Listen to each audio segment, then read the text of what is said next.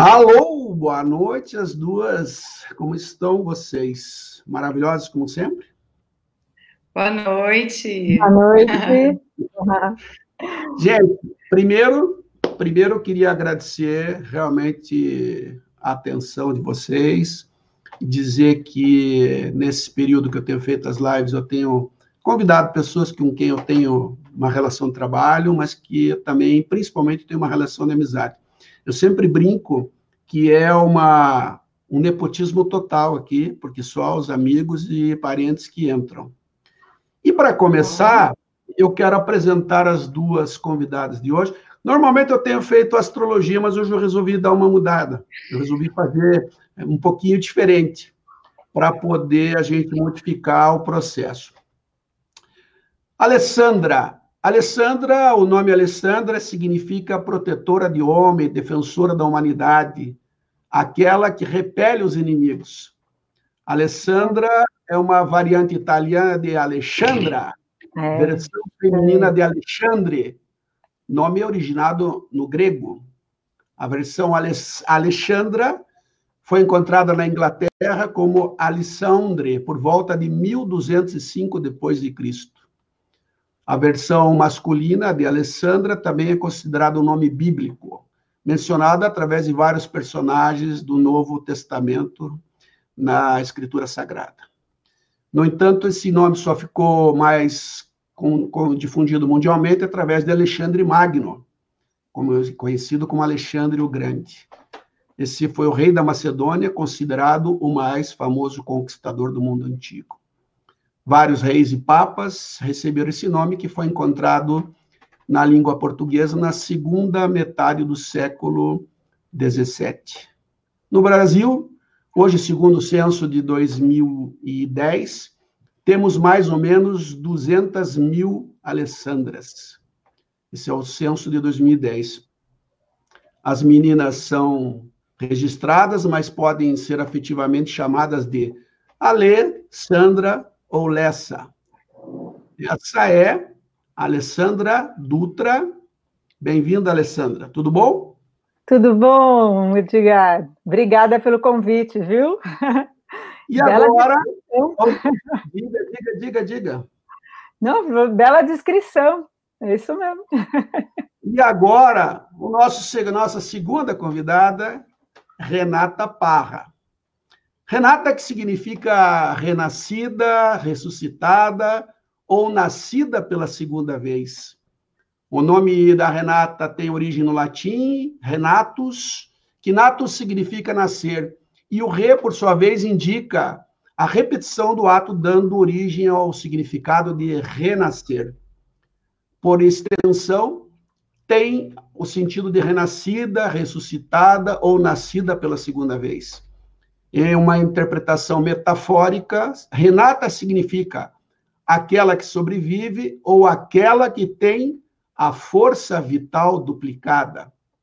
É considerado um nome místico, utilizado pela sociedade cristã para refletir a dupla vida dos seres humanos.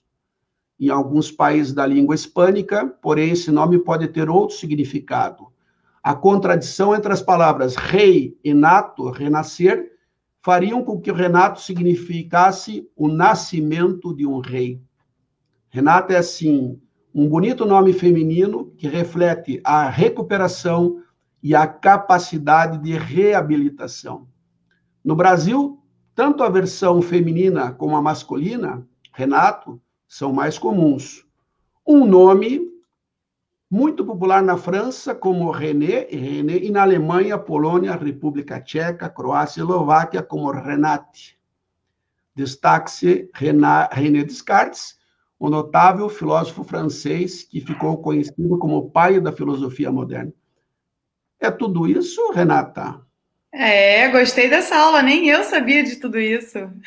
Eu, eu quero dizer para vocês que Edgar é cultura, embora vocês não é. acreditem nisso, vocês só me veem brincando, fazendo palhaçada e tal. Meu negócio é muito sério. Então, deixa eu dizer uma coisa para você, para vocês. O importante daqui é que a gente se divirta, é importante que aqui a gente conte as histórias, não todas, porque não podemos contar todas, tá? Mas aquelas que não nos comprometam, principalmente dentro da área que vocês trabalham, coisas que vocês fizeram e também o que a gente está vendo para frente. Já tenho aqui uma, uma, uma, infinidade de mensagens, não sei se vocês conseguem ver. Salve, professor Edgar, grande filósofo, Paulinho lá do Mato Grosso do Sul. Eu vou começar a subir, porque começaram a entrar aqui várias mensagens. Daniel Cubano está aqui, Cleri do Rio Grande do Sul, Daniel está aqui, Fernando Chueire, Cleri, Cleri do Rio Grande do Sul, amigo nosso, Paulinho do Mato Grosso do Sul. Aí eu Cleri, o Google é muito bom, mas para ler o Google tem que saber ler, Cleri. Não adianta só ler, tem que saber interpretar também o Google e saber quem são as pessoas com quem a gente está conversando. Eu vou começar com a Alê. Alê, você é psicóloga com mais de 28 anos dentro da área de atuação, dentro dessa tua caminhada, nós vamos falar de coisas do futuro, que a gente conversou sobre algumas tendências, e aí, enquanto a Renata nos ouve um pouquinho, porque quando eu falei sobre o tema, eu tive a ideia de colocar a invisível preparação no esporte, ou do esporte, porque nem sempre os técnicos ou as pessoas que visualizam a preparação conseguem, hoje em dia mais do que antigamente, entender e perceber a importância das duas áreas que vocês atuam, que é a psicologia com a Ale e da nutrição com a Renata. É, eu lembro que em 84, quando eu fiz o master ou a licença especial na, na Bélgica, é, eu fiz a minha monografia na área da psicologia do handball. Isso em 84, a gente fez comparativo entre atletas, etc. E lá, a gente detectou, não uma, talvez uma diferença de perfil psicológico entre jogadores brasileiros e jogadores belgas, mas a gente identificou uma, uma diferença de perfil psicológico em função da posição de jogo. Tá? A minha pergunta é assim, para a gente conversar e depois a gente vai se desenvolvendo. Você que atua em diferentes modalidades, isso também se aplica às modalidades, ou seja, os atletas de diferentes modalidades têm perfis diferentes? Sim, Edgar, eu percebo que não somente por posição, mas a gente percebe também que por modalidade existe, existe uma peculiaridade de acordo com as exigências daquela modalidade. Então, é, é, isso, isso para mim sempre ficou muito claro. É, né, então, por exemplo, um jogador de handball, é, a, além das posições, né, uh, um jogador de handball ele requer também uma, uma, uma personologia diferente de um jogador de futebol que requer uma personologia diferente de um jogador de voleibol. E também nas suas funções são diferentes. Então, essas peculiaridades faz toda a diferença na hora de você é, pensar em estratégias mentais para aquele jogador e também para aquela equipe. Rê, na mesma linha com a, com a Lê, e aí a, a, Renata aqui muito cedo, muito jovem, porque ela ainda é muito jovem, né, Ale? Vamos concordar que ela passou, no mínimo, duas horas. A gente teve que começar a live mais tarde, porque ela estava ainda terminando maquiagem, estava terminando e tal, e ela pediu um tempo a mais. E, e, a Renata começou muito cedo, e depois a gente vai abordar isso também. A, gente, a nossa conversa ela vai e volta no tempo. Renata, que desde o princípio já é, integrou a área de nutrição dentro do, do Flamengo, né, onde ela está até hoje. Depois ela aproveitou e foi para outras, dentro do Comitê Olímpico do Brasil, nós tivemos várias, acredito que das duas de vocês com quem eu mais trabalhei direto em eventos foi a própria Renata, embora a gente estivesse nos mesmos ou em grandes eventos juntos, né? Mas a Renata mais operando diretamente. Na mesma linha, Renata, você acredita que também a alimentação é, ela faz essa diferença, essa diferenciação dentro da, da, das diferentes modalidades, ou seja, é, as necessidades nutricionais também são distintas? Sim, isso sem dúvida nenhuma, Edgar. Dependendo, assim, é, da modalidade, do tipo de treinamento, do volume de treino, da intensidade, a gente vai prescrever uma dieta completamente diferentes, né? A gente vai, é, o que a gente altera principalmente é a quantidade de carboidratos, proteínas, a parte da hidratação, inclusive algumas modalidades com controle de peso são as modalidades que a gente precisa estar mais, estar mais em cima dos atletas, né? No caso do judô, é, da GA, ginástica artística, não tem a parte do, do da pesagem para competição, mas a gente tem toda essa questão da estética, da lesão, nada artístico, a mesma coisa. Então, dependendo do tipo de treinamento do, que o atleta tem, né, a intensidade, o volume, o ciclo também, o ciclo de treinamento durante o ano, a gente vai alterando esse, essa necessidade nutricional ao longo do dia e também balanceando aí esses macronutrientes, a proteína, carboidrato, gorduras, vitaminas, enfim. Então, com certeza, sem sombras de dúvidas, a gente tem uma diferença é, grande entre as modalidades. E aí faço para as duas uma pergunta muito parecida também, porque eu, eu entendo que vocês, embora é, em áreas diferentes, elas são muito complementares e muito importantes. Esses dias nós falávamos sobre a questão da importância do, do repouso e do descanso ser tão importante quanto o treinamento. E aí, quando a gente fala da, daquele momento do, do repouso e do descanso, e a gente fala aqui de hidratação, de crioterapia, da, da própria da própria abordagem, das próprias dinâmicas de grupo em relação à questão da psicologia.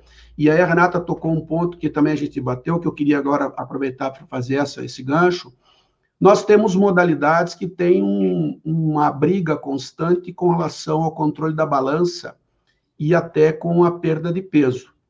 Esses dias o Cameron colocava que talvez é, ele, para ele, a própria perda de peso, que as crianças, isso eu vi nos jogos escolares, eram submetidas à perda de peso de um dia para o outro, com técnicas que a gente condena de todas as maneiras, poderia ser considerado um doping. E, é, Ale, como é que você dentro dessa questão da. E, eu falei com a Sara Menezes esses dias, que também, em um determinado momento, muda de categoria e depois ela quer baixar para voltar na categoria que ela era originariamente, ela chega por uma orientação técnica e diz: olha, daqui não vai dar, você tem que permanecer. Como é que a cabeça da pessoa também trabalha nessa questão do peso? Porque se ela não estiver preparada psicologicamente para isso, os conselhos da Renata, ou as sugestões da Renata, ou a prescrição da Renata, não vão funcionar, porque eu posso pensar com uma cabeça, eu posso ter uma barriga de magrinho, mas posso ter uma, uma cabeça de uma pessoa que tem apetite. Como é que funciona isso, Ale? Depois a Renata pode complementar. Então, eu vejo, Edgar, que esse é um fator é, muito mindset, eu acho que com relação à questão de peso, é, do atleta, eu vejo que ainda é muito amadora. A gente vê já, assim, de alguns atletas, é, por, exemplo, da uh, atletas de mountain bike. Esses atletas, eles são regrados, já o hábito alimentar já faz parte do dia a dia deles. Então, eles não sofrem com essa questão de perda de peso, aumento de peso, porque eles já têm um hábito que dá conta do dia a dia deles. Então, não tem essa questão do sofrimento alimentar. Né? A consciência alimentar já está no dia a dia, já está na rotina. Coisa que você não vê isso no atleta de combate, por exemplo.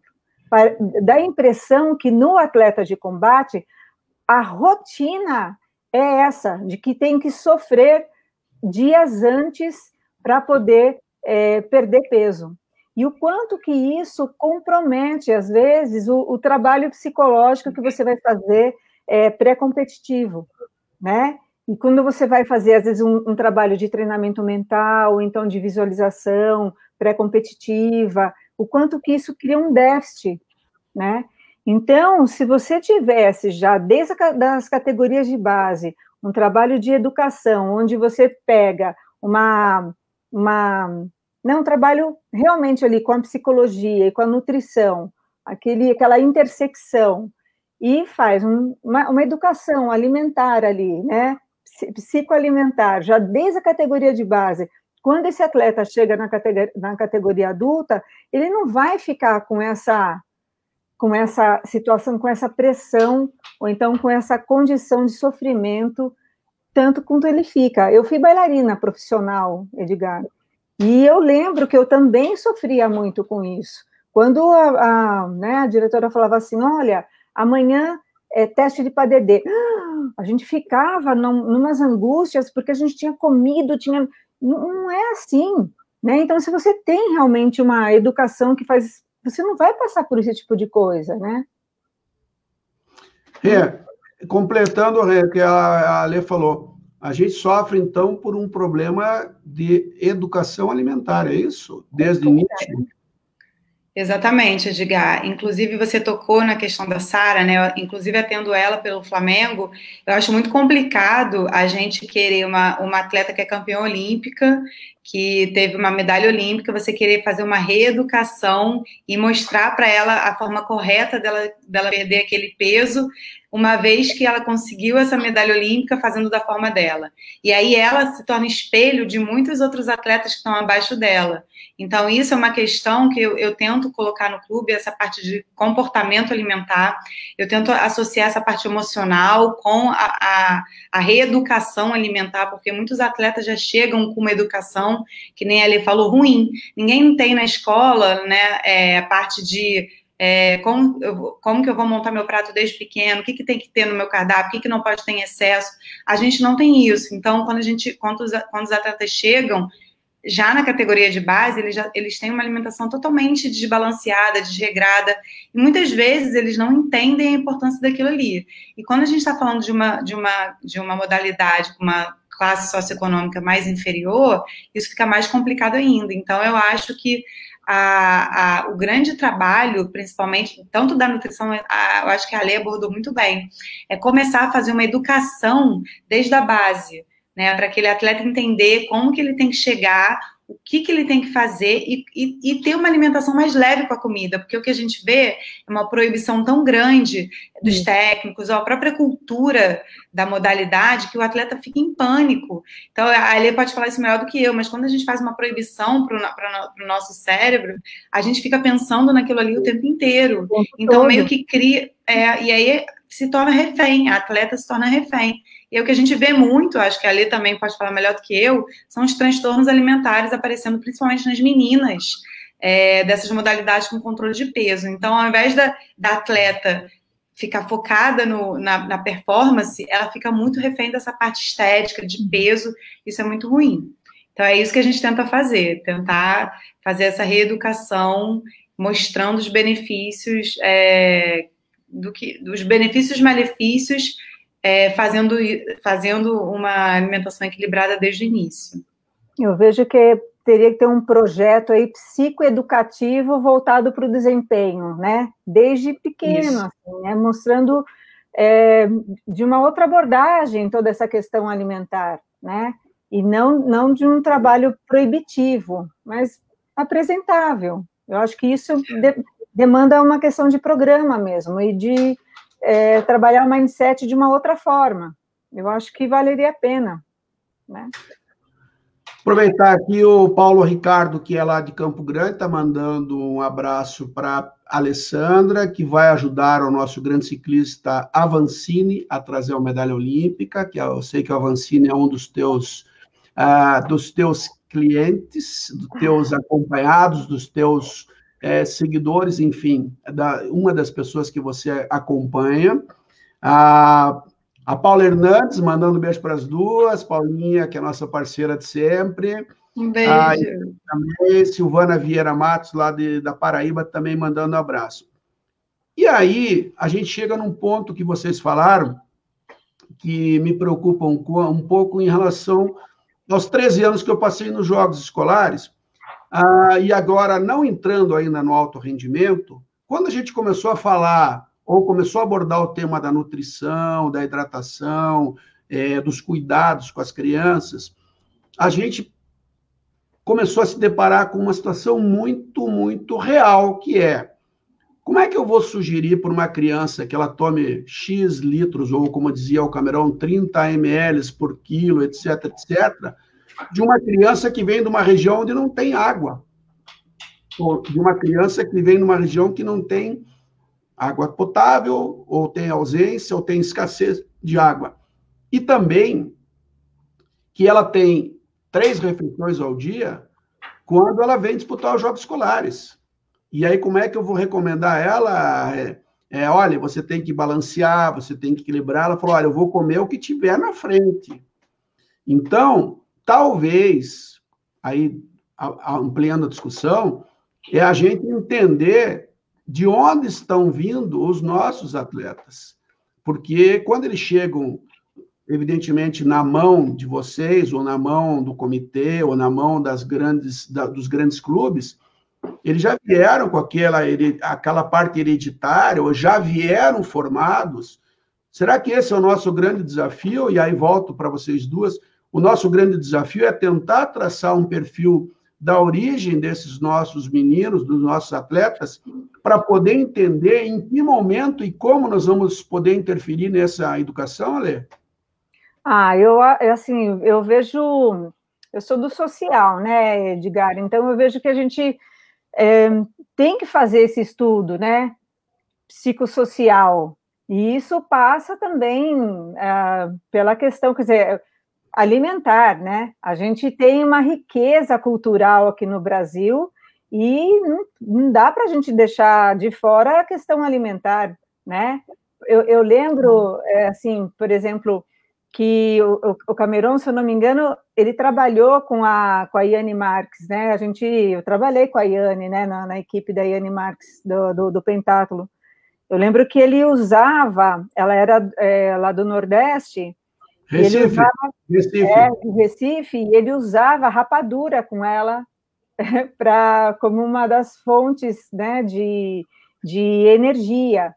Então, assim, eu acho fantástico isso. Você não precisa tirar o arroz e feijão da pessoa que está acostumada, você não precisa tirar a mandioca, aquele, né, quer dizer, fontes de, de, de proteína, de carboidrato é, das regiões das pessoas, você não precisa tirar.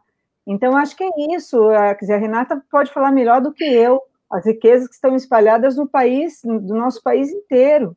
Né? Então, acho que isso é, é muito rico.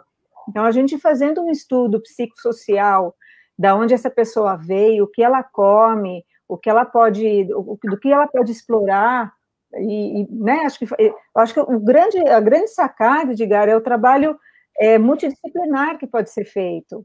Né? Quando as equipes, quando a gente se junta, os profissionais se juntam para olhar esse atleta e criar aí, possibilidades mil, né?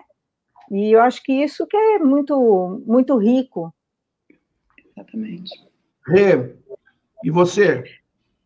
É, exatamente. Eu tento, eu, eu tenho muito essa, essa variedade, essa, essa variação aí de nível socioeconômico e eu tento fazer é, um plano alimentar viável na medida é, do possível para cada um, né? Não adianta eu fazer aquela alimentação linda, onde eu possa pegar alimentos super caros, suplementos, e a pessoa vai me olhar e vai ficar na mesma. Então, entender, fazer um estudo, e fazer um estudo desse eu acho que seria excelente.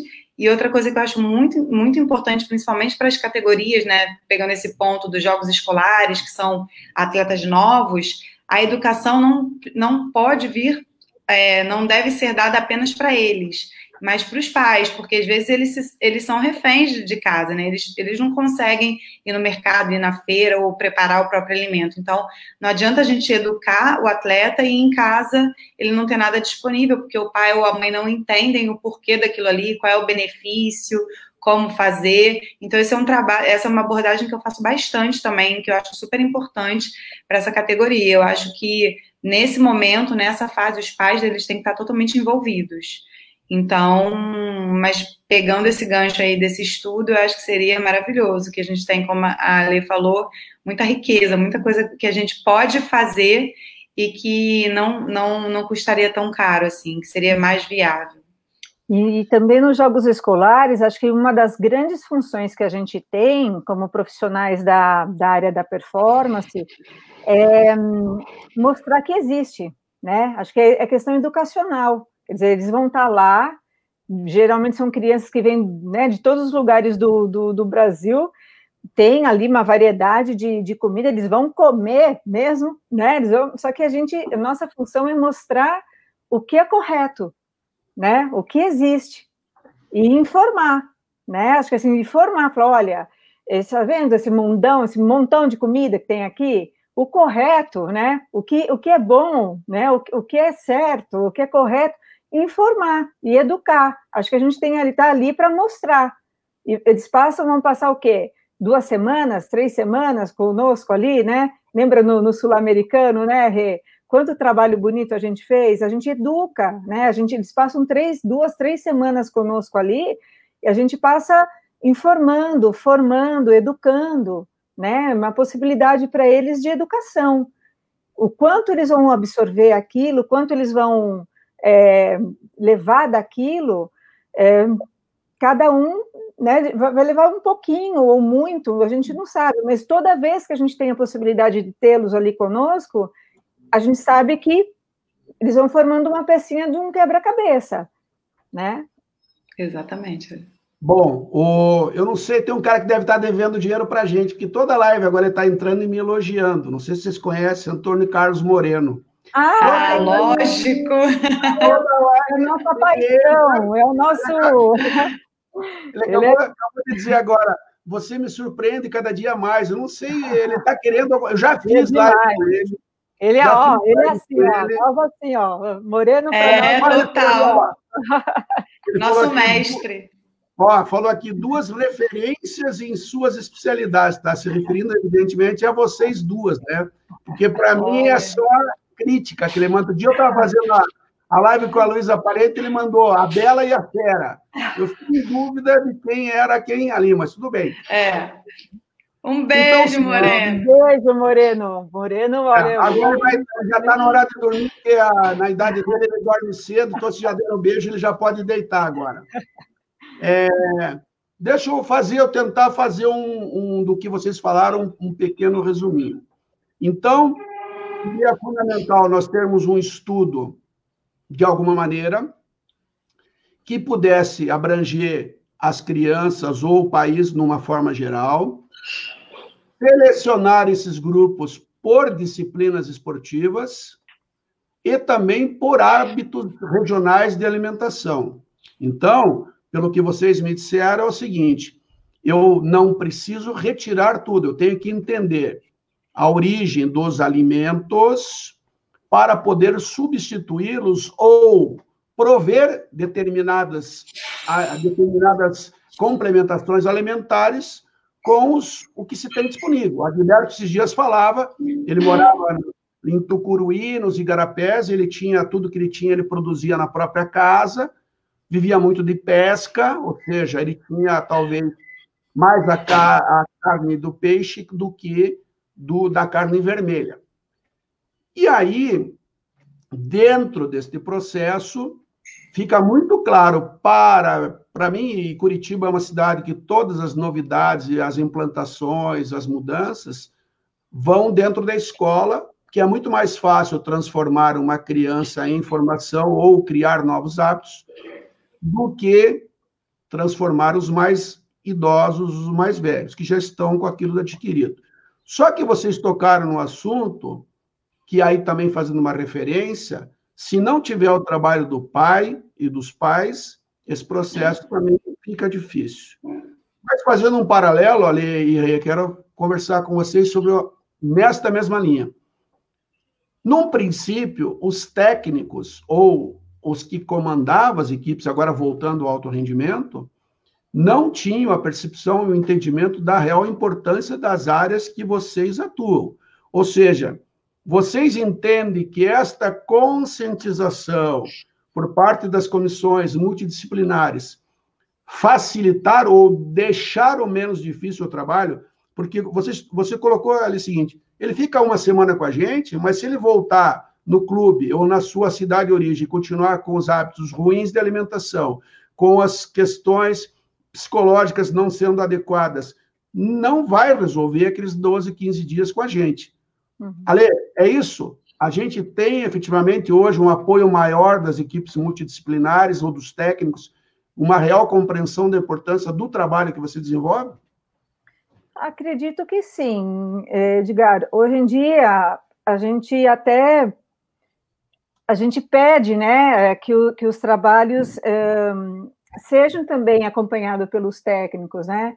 Então, quando a gente faz os Jogos Olímpicos da Juventude, quando a gente faz os Jogos, é, é, né, quando vem né, para o Sul-Americano, né, os, os Jogos assim, com as categorias de base, a gente pede que os treinadores também venham para as reuniões, também participem dos eventos, que tenham eventos é, né, para eles também, para que eles possam entender como que funciona tudo isso, para que eles possam reforçar no dia a dia o trabalho que é feito conosco lá, porque senão não adianta, né? Eles ficam ali um pouquinho com a gente e daí, quando eles voltam, uh, esquece, né? Então tem que ter, tem que ter os multiplicadores, tem que ter os, aqueles que reforcem o, o, o trabalho, né? Que lembrem do trabalho que a gente fez ali. Então, porque senão fica, fica realmente em vão, né? Quer dizer, a gente planta uma sementinha ali, mas a sementinha, se ela não for regada, ela, ela morre, né? Rê, e aí, Rê, a, a, o que a, a falou o seguinte, hoje em dia, isso acontece de uma maneira prática, efetiva, os atletas levam uma liçãozinha de casa e os técnicos apoiam essa lição de casa para melhorar essa questão alimentar? Olha, eu tenho visto que os técnicos eles têm entendido cada vez mais, então eu vejo eles cobrando muitas vezes a questão da hidratação na borda ou no, no treino. É, eles, eles mesmos vêm falar comigo: olha, eu estou percebendo que os atletas saem da, da do treino, eles estão indo direto para a cantina comer biscoito, ou ó, então estou vendo que eles estão trazendo um lanchinho, preocupados com a alimentação. Eu estou sempre é, de olho, perguntando, porque eles sabem que a alimentação vai influenciar diretamente no, no, rendimento do treino, né? No momento de lesão, na recuperação de um treino para o outro. Então, acredito que hoje em dia isso já esteja bem mais estabelecido.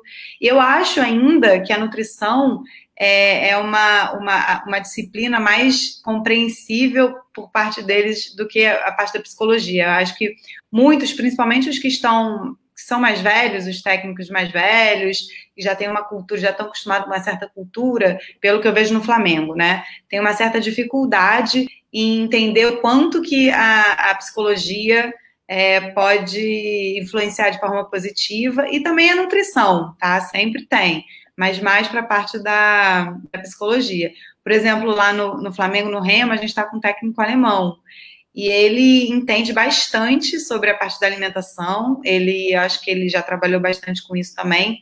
Só que ele não abre muito espaço para a disciplina da nutrição entrar ali com os atletas. Então, ainda tem essa, essa questão, mas acredito que já esteja bem mais, bem mais receptível é, essa parte da, esse entendimento da nutrição.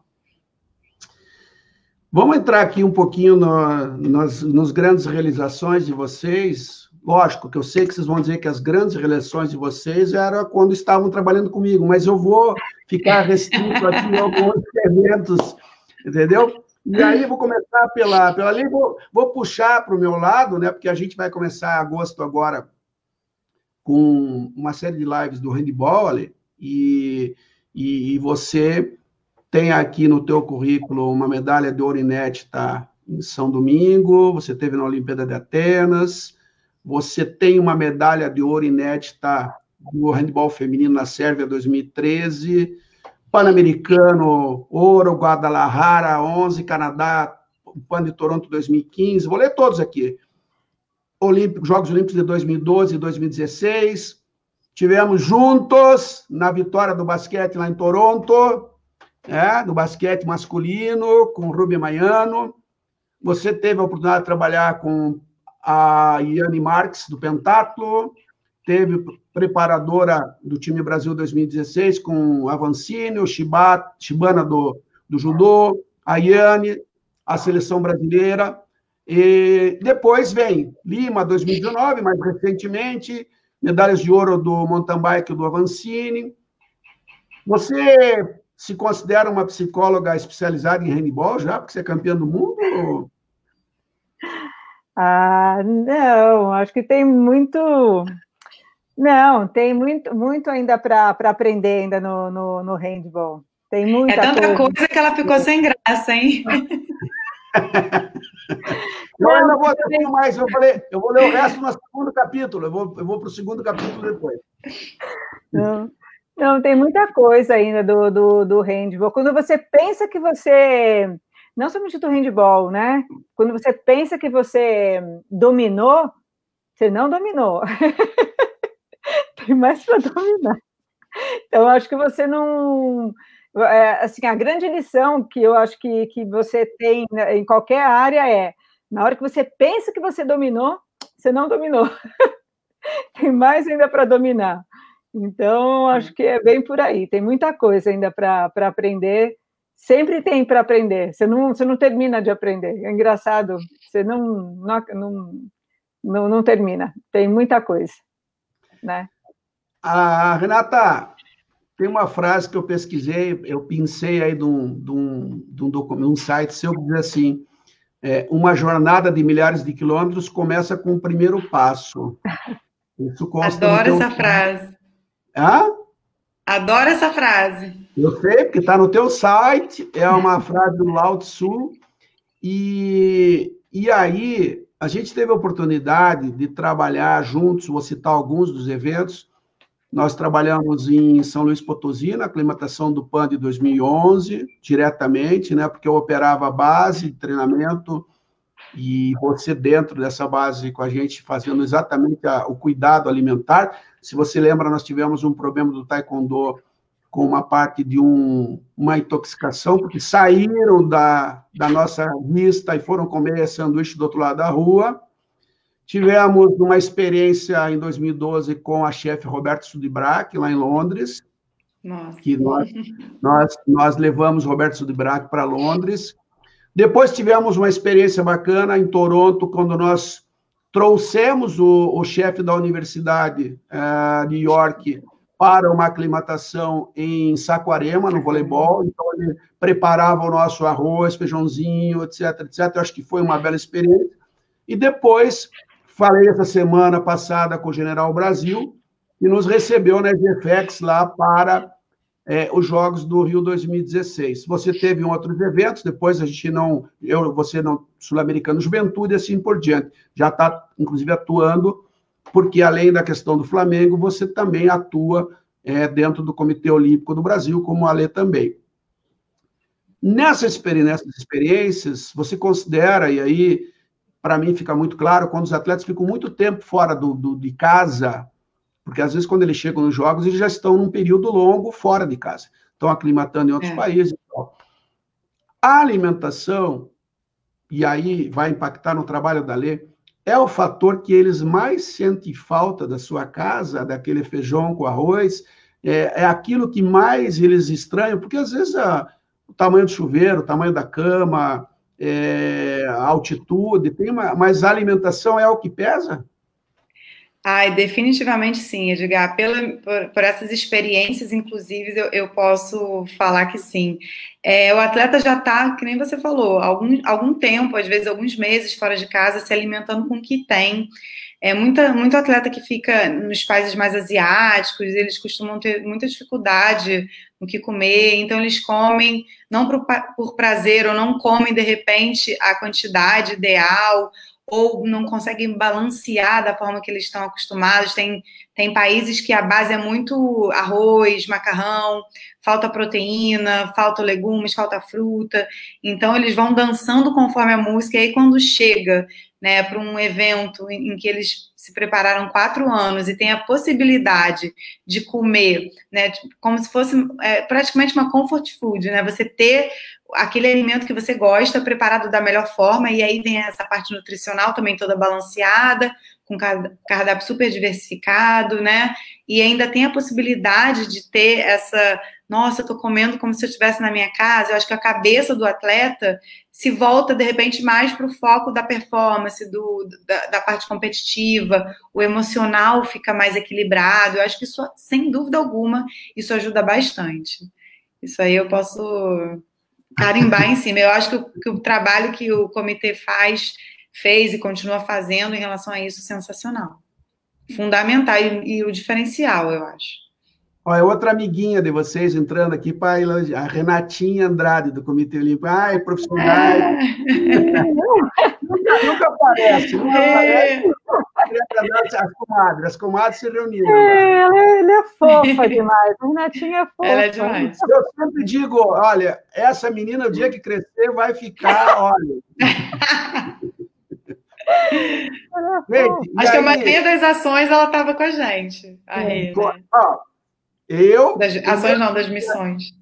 Eu sempre levei a Renata junto, que era uma segurança que não ia faltar comida para os outros atletas, porque ela come tão pouco, né? Então, eu não tinha esse problema. E além do mais, é um sargentinho, tamanho miniatura. É... Não, é, ela é assim, um é, exemplar. Né? E aí é o seguinte: é, nesse processo, é, e aí a, a, Renata tocou no, no assunto, no ponto da, da, da, adequação. A gente teve lugares que a gente não conseguia comprar o gênero alimentício. Londres a gente teve que criar todo um processo e tal. A gente varia o cardápio.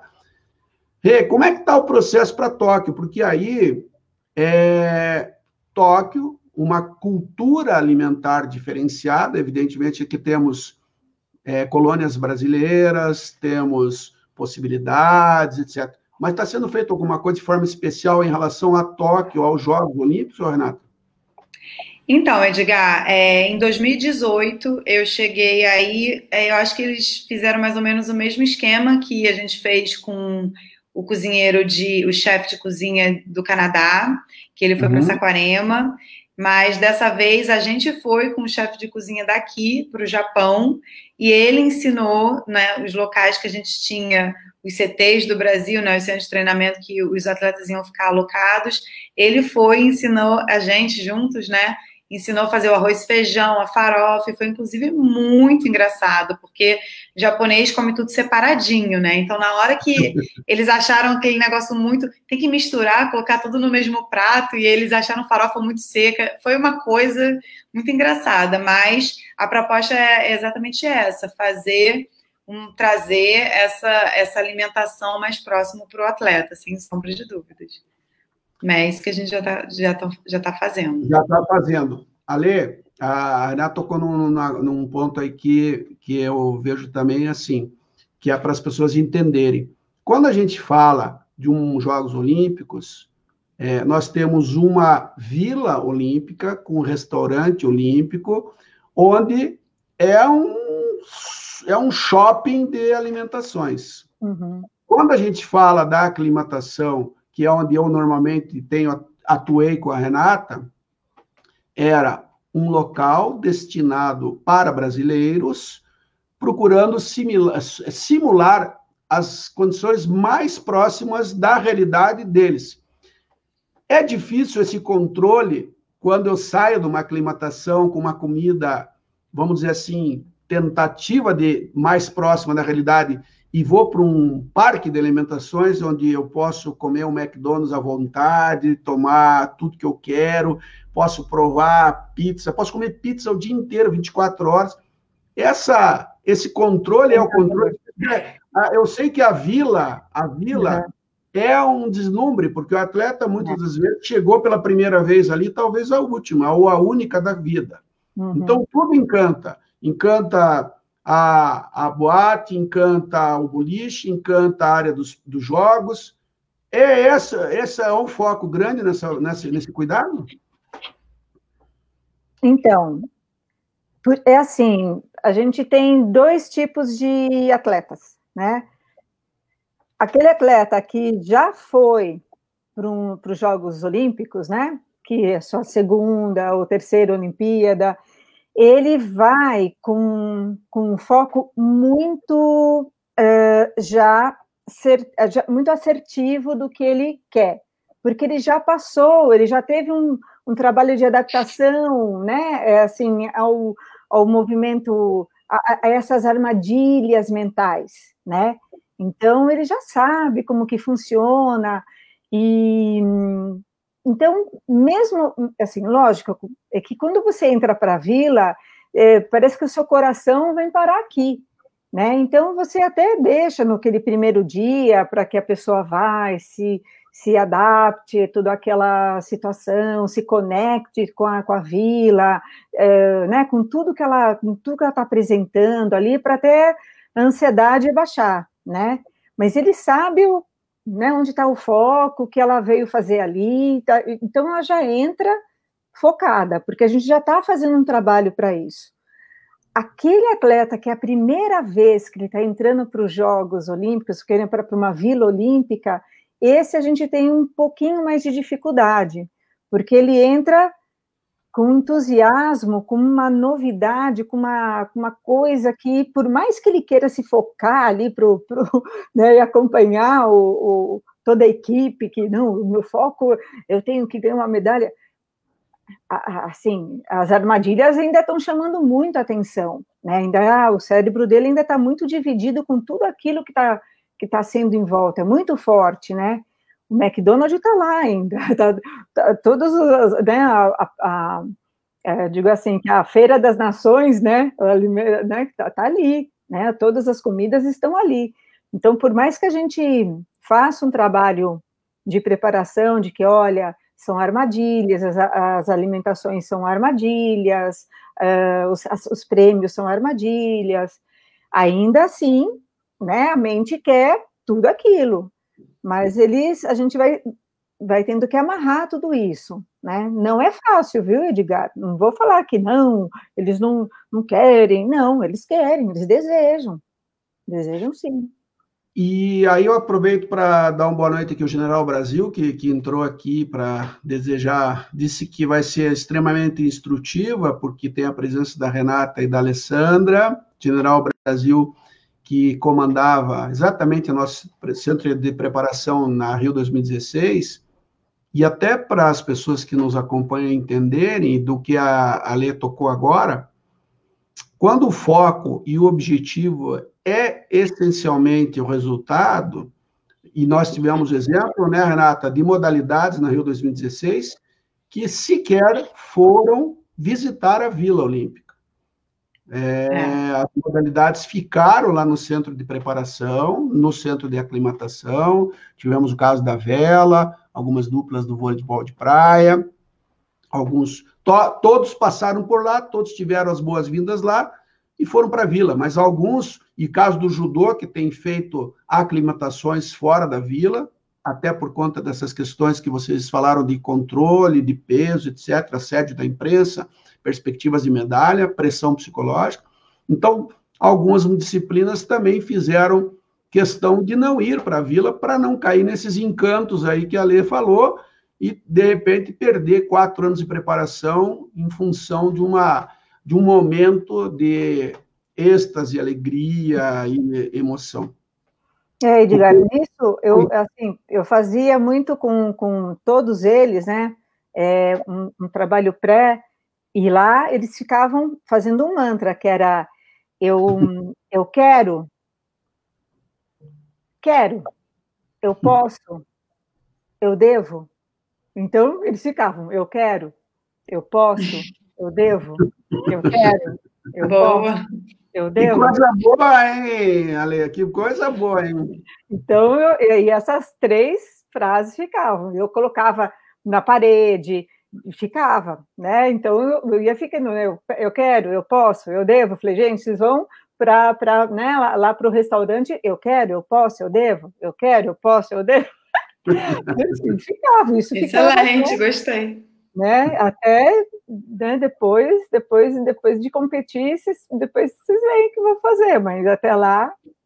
Olha, que pena que você me falou isso hoje só, porque a, a Renatinha falou aqui, ó, o Edgar sempre me levou. Eu devia ter usado. Eu quero, eu devo, eu posso levar a Renatinha comigo? Acho que se eu tivesse esse mantra antes, eu é. teria evitado problemas para mim, mas tudo bem.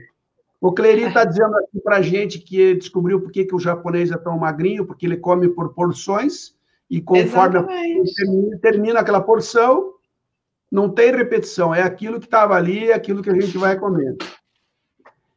É, Ale, eu quero que você toque agora num ponto. A gente tem muita coisa para falar, teria muita coisa, mas por incrível que pareça, já foram 50 minutos da nossa conversa. É, e você agora ingressa de todo esse movimento olímpico e tal, e toda essa tua experiência, você, como é uma mulher moderna e acompanha as tendências, e como disse, está sempre aprendendo, você agora também está é, dentro desse processo de orientação psicológica com equipes de esportes, é isso? É assim que diz? Okay. É.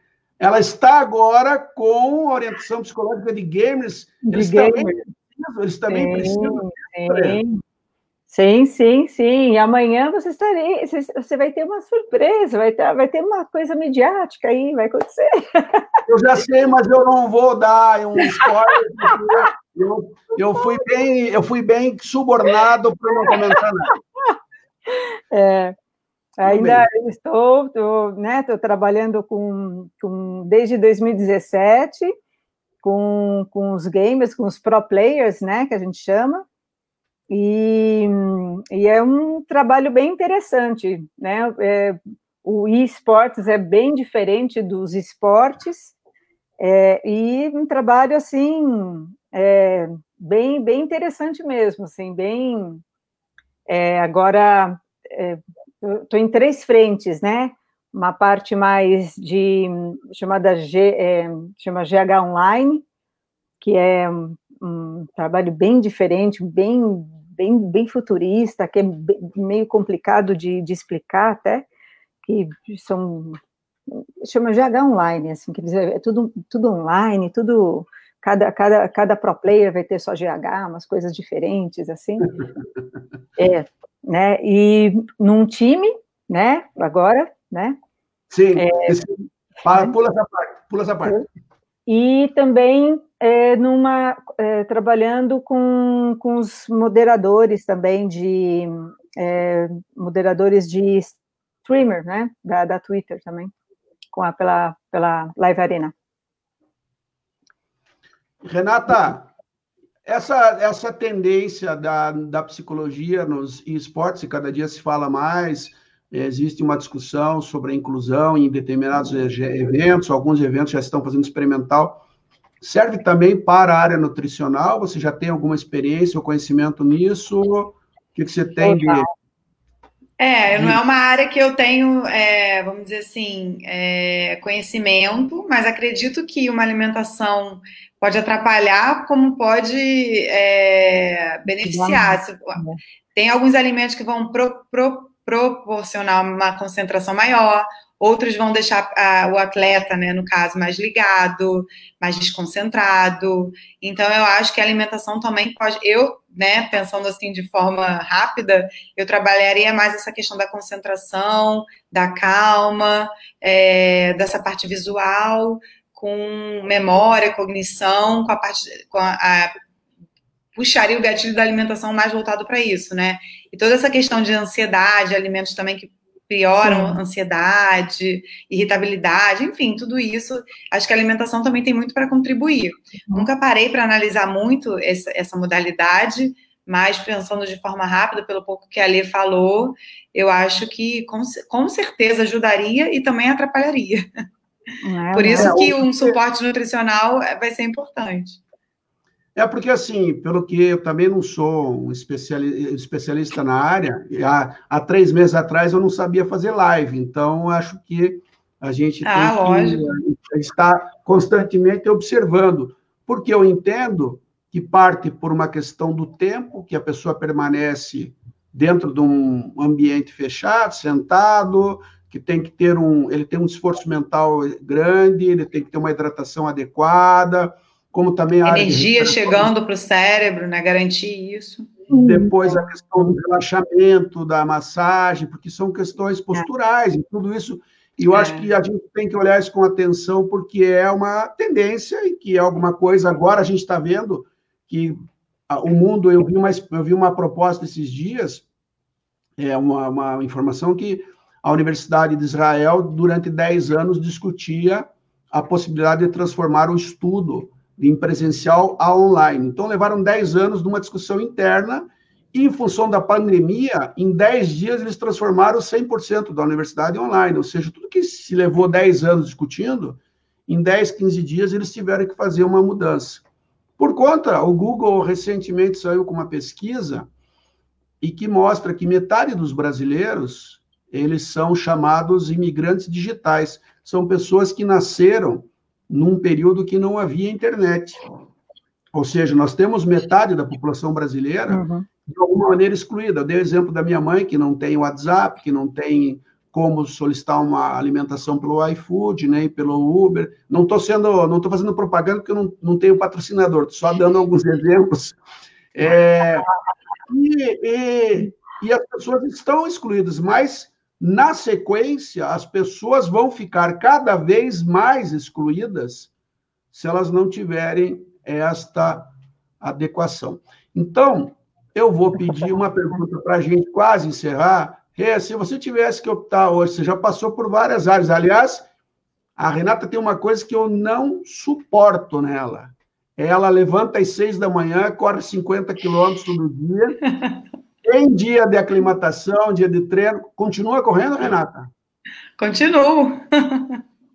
Não tem jeito. A Lê também não? A Lê não, não é. A Lê também? Não, não, não, corro às seis horas da manhã, não, mas eu pratico atividade física, sim. Eu não, só que eu ah. não vou às seis horas da manhã, não. não. A, a, a, Renata, mas, ela faz. Quando der, ela me convidava. A Renata ficava assim, Lê, vamos malhar.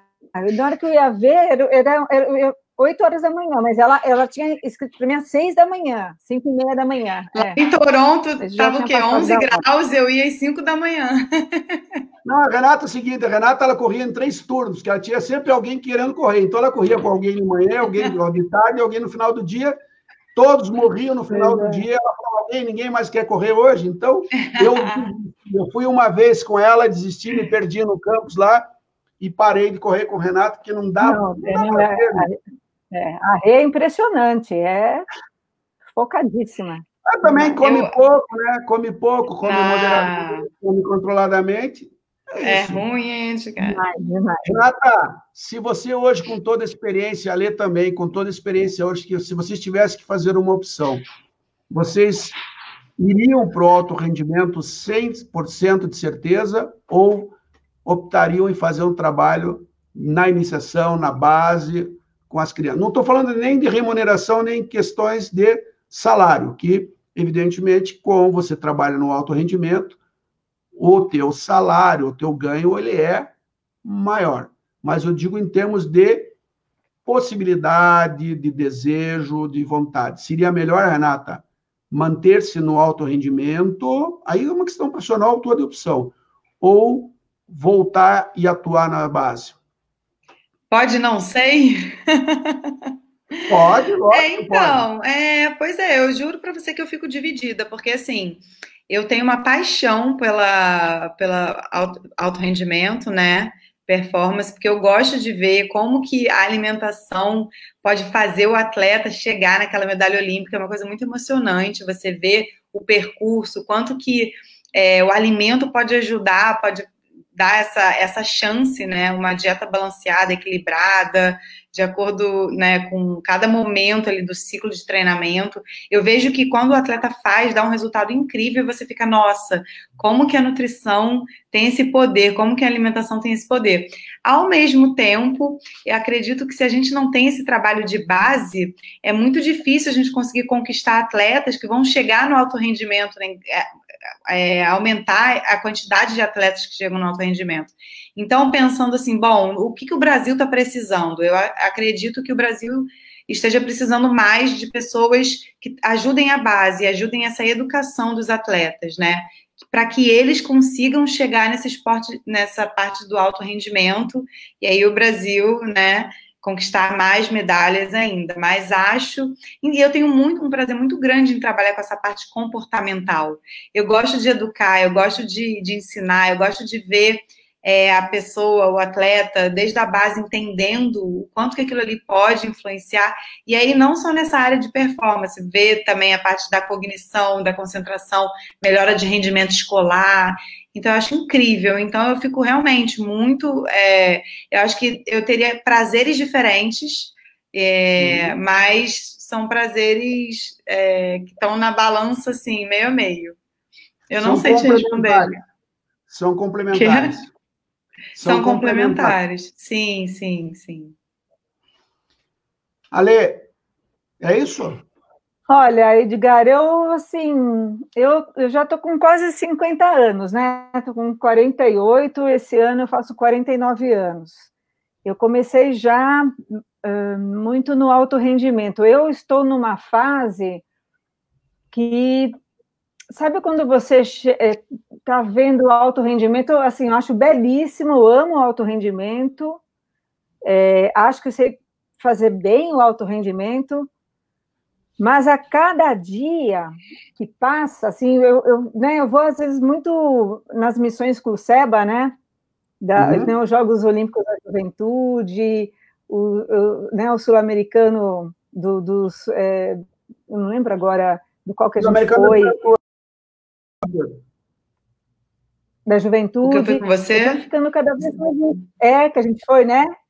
Em Santiago. Estou ficando cada foi. vez mais em Santiago. Estou ficando cada vez mais encantada pela, é. pela nossa juventude. Assim, eu acho que eles estão.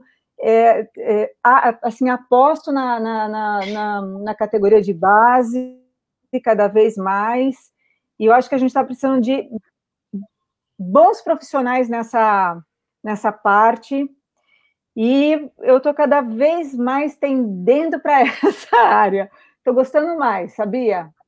Estou gostando mais, está me encantando mais, está me encantando mais. Eu não sei dizer porquê, mas tá me, minha, meu coração está batendo mais para esse lado.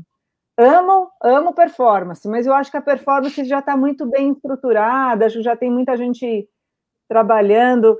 Amo, amo, amo ver meus atletas ganhando medalha, ganho o que ganho, ganho muitas, mas eu tô, meu coração tá tão, tá tão gostando deles assim que eu tô. Acho eu que tô... hoje eu... ah, diga. Acho que hoje eu, acho que hoje eu, meu pezinho está começando a virar para a categoria de base, meus olhos, meu coração, sei lá. Estou mudando de rumo. Não sei. Não, eu acho que assim, eu acho que uma é uma eu e a Renata, eu, nem, as duas estão certas, as duas estão corretas nos seus pensamentos. São é, atividades complementares. O técnico tem esse mesmo dilema, porque se eu não tenho uma boa base, eu não tenho alto rendimento. Tá? Se eu não tenho alto rendimento, eu não dou, um, não crio uma, um objetivo, uma perspectiva para quem está na base porque as crianças elas precisam ter algum espelho, elas criam uma expectativa de melhorar a sua vida, de viajar, enfim, de ter uma vida social melhor é, por conta de uma, uma prática esportiva. Nenhuma está certa, nenhuma está errada, mas é. E aí, quando você amadurece mais, você vê que os melhores estão no alto rendimento, você percebe, às vezes, com mais clareza, a deficiência que existe lá na base, porque é aquela questão é. Da, do trabalho, da formação, isso serve para qualquer disciplina, para qualquer profissão. alessandradutra.com.br, renataparra.com.br. Quem quiser saber mais dessas espetaculares profissionais, entre no site dessas duas amigas parceiras e, como já foi dito aqui, profissionais de primeira linha. É, a gente teria ah, muitos assuntos. Eu já estou convencendo elas a fazer um outro projeto junto, depois eu vou conversar com elas. Eu queria agradecer profundamente vocês pela presença, pelo convite, e deixo para vocês, começando pela Renata, para o seu boa noite final. A Ivete dizendo aqui que foi parabéns, live com duas mulheres, shows. E o Clery, por último, disse que a pandemia não tem contribuído com esse processo de controle alimentar, porque as pessoas estão mais ansiosas, a parte emocional está descontrolada, e daí as pessoas acabam comendo mais. Renata, teu, tua sugestão final para quem está na pandemia, com exceção. Aliás, Renata, você não elogiou ainda os meus dotes culinários, porque eu. É! é Cozinhou para gente lá em Toronto, não foi em Toronto? Foi, fizemos lá, fizemos ceviche, fizemos docinho, entendeu? Então, queria que você elogiasse minha capacidade profissional como mestre-chefe de cozinha e também falasse o que você recomenda para esses momentos que a gente está atravessando. Tá. É, primeiro, Edgar, quero agradecer pelo convite, né? Antes de dar boa noite, falar sobre isso. Foi um prazer estar aqui com dois grandes profissionais, relembrando aí de todas as nossas conquistas, nossas viagens. É, falar que o Edgar ele tem realmente um dom culinário, isso aí eu assino embaixo. Não, não, não, você não, não, não, precisa, né? Mas foi, eu experimentei realmente, é, é, é um chefe de cheia, ele está escondendo o jogo aí pra gente. Pode fazer uma live ensinando a cozinhar, viu, Edgar? Fica a minha proposta. Tá? E aí a gente pensa no cardápio fit. Eu te dou umas, um, um, umas sugestões em relação à pandemia, gente. É, esse é um momento em que a gente está mais confinado, é, a gente já está, muito, muitos estão já voltando para a realidade, mas alguns ainda estão mais é, dentro de casa. É muito comum a gente ficar mais ansioso e aí dá aquela vontade de comer, é, mais ocioso, abre a geladeira, fecha a geladeira, só fica pensando em comida. Então, o que a gente tem que fazer, primeira coisa, é cuidar de dois pontos, de um ponto muito importante, que é a questão do sono, né? A gente perde um pouco da rotina e aí a gente acaba dormindo muito tarde, acordando cedo ou desregularizando toda essa parte do ciclo circadiano do sono. E isso vai gerar como consequência um talvez um aumento da compulsão alimentar, desejo por alimentos, principalmente por carboidratos. Isso é uma questão hormonal. Então a, a dica que eu dou é organizar a rotina. Se está dentro de casa, colocar horário para acordar, para dormir, para comer, para trabalhar, porque se para treinar, seja online ou não, porque se deixar o dia passar, o dia corre e a gente só vai, não tô com fome. Aí quando dá aquele start da fome, a gente vai querer optar por alimentos mais gordurosos, com mais carboidrato. Então ninguém vai citar, hum, vou comer um peito de frango com legumes que tá aqui na geladeira. Não. Vai querer pegar o iFood, pedir uma pizza, vai querer comer um doce. Então, se não tiver essa organização, é, a chance disso aí aumenta, disso acontecer aumenta. E puxando aí para o lado da psicologia, eu acho que fazer, não sei se já ouviram falar em mindful eating, que é a prática do comer consciente, comer devagar. Na hora que vocês estiverem perceberam que estão num dia muito ansio, é, num dia de muita ansiedade, come, o que eu, o que eu é, dou de sugestão para os meus pacientes é tentar comer em etapas as grandes refeições. Começa com uma saladinha, depois pega o feijão e bota num caldinho, numa canequinha, como se fosse um caldinho. Depois faz, monta o terceiro prato, aí a chance de vocês quererem, conseguirem controlar a quantidade é muito maior. Comer mastigando devagar e repousar os talheres enquanto mastiga. Então, tentar criar algumas estratégias que podem ajudar comer, se hidratar bastante, porque o centro da fome é do lado do centro da sede. Então, se a gente não está bebendo água, principalmente agora nesse momento que está mais frio, esfriou um pouquinho, a gente só vai beber água quando tem sede. Então, a gente pode começar a enganar nosso cérebro achando que a gente está com fome porque a gente não está hidratado. Então, algumas, alguns pontos aí fica de dica para vocês, tá? E colocar chazinho aí ao longo do dia também ajuda na questão da, da ansiedade, da questão da, da fome, tá? É, então Ale, eu faço assim. Ale, muito chato esse negócio de alimentação, hein, Ale? Tô, já estou desanimado. E eu vou dizer o seguinte: pro, pro, pro idoso é pior, né, Ale? Porque os mais de 60, que nem eu, que aí é. são, são grupos que não podem ir para lugar nenhum. Eu, mas eu emagreci, eu não sei se eu estou é. cozinhando mal, mas é. eu emagreci durante a pandemia, já perdi uns bons quilos e tenho feito minhas refeições, eu mesmo que confecciono minhas refeições. Aumentei a hidratação, hum. tive uma conversa esses dias com a Renata, aumentei o consumo de legumes, verduras, cortei massas, cortei algumas coisinhas, já estou sentindo o resultado. É isso, Ale? Os velhinhos sofrem? Não, porque você cuidou de você, entendeu? Olha o Nubu aqui, ó. Nobu, metia, metia, e. Sabe o que é metia, metia e? Ele que me ensinou. Nobu, Nobu! Nobu, Nobu. Nobu, o Nobu, para quem não sabe... Nobu, deixa eu dizer, o, Nobu, para quem não sabe, é o nosso link lá no Japão, que está ajudando e apoiando o Comitê Olímpico do Brasil para poder é, preparar as, as, cidades e a aclimatação brasileira está lá diretamente de Tóquio, né, Nubu? Fala, Lê. Então, eu vejo assim, né, que a gente está no, tá num momento onde não, não é nenhuma questão de otimismo demais, nem uma questão de desespero demais. Eu acho que você falou, falou tudo, assim, né, Edgar? É, é um momento onde a gente tem que pensar que não tem que pensar em resultado, né? É, tem uma coisinha chamada jornada, né? Então, usar a pandemia não é nem para fazer, oh, meu Deus, o que está acontecendo comigo? Oh, meu Deus, essa pandemia. Não. É, quer dizer, onde está a resposta? Está no caminho. A gente está construindo um caminho. Ó, você fez um caminho. Você fez as lives, né? É, cada um construiu um caminho nessa, nessa pandemia toda. Né? Nesses quatro, cinco meses, cada um descobriu alguma coisa. É, os atletas co conseguiram administrar uma nova rotina. Não foi fácil? Não foi fácil. A Renata com certeza descobriu alguma coisa nova. É, eu devo ter administrado alguma coisa também nova. Cada um acabou descobrindo alguma alternativa para alguma coisa.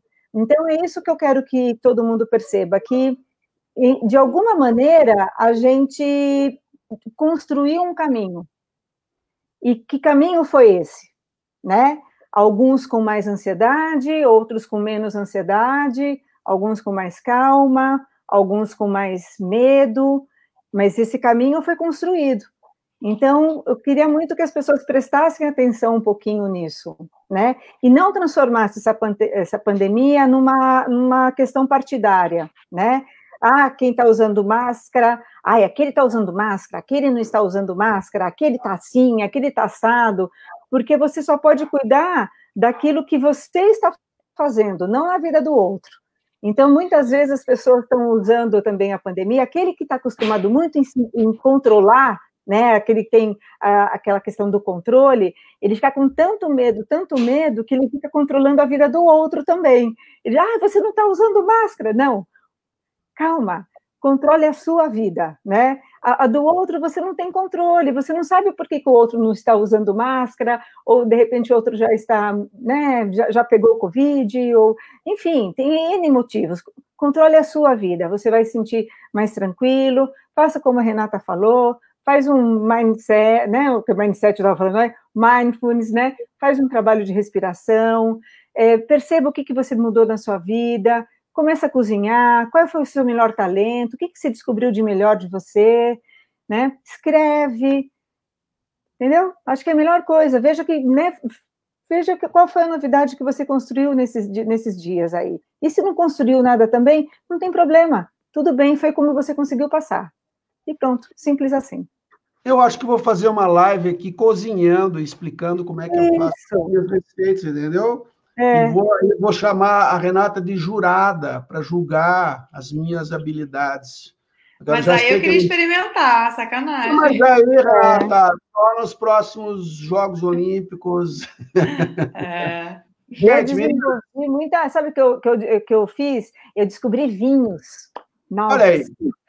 hum. sem, dar, sem, sem, dar spoiler aqui, Ale, eu respeitei você eu te falei dos vinhos antes, você já está dando spoiler do nosso próximo programa. Então, é gostoso, eu vou, vou ver. Nata, só para você saber, setembro nós temos uma live com uma chefe do Cordon Bleu do Peru, diretamente de Lima, que vai falar sobre a gastronomia peruana, uma convidada nossa no mês de setembro. Eu vou pedir que vocês não saiam, não saiam da live, que eu vou encerrar, mas nós vamos fazer uma avaliação dizendo que eu queria agradecer vocês duas, agradecer a todos que nos acompanharam. Amanhã a gente recebe aqui Bruno Souza, ah, Bruno, Bruno Souza, atleta olímpico de handball, atual secretário nacional de esportes de alto rendimento, e a gente vai falar sobre a carreira dele, sobre as perspectivas e também do futuro do alto rendimento no Brasil. Um beijo a todos, obrigado a vocês. Não saiam vocês duas, que nós vamos agora fazer um, uma tricotada aqui dentro. Beijo. Beijo. Tchau, tchau. Boa Obrigada. noite.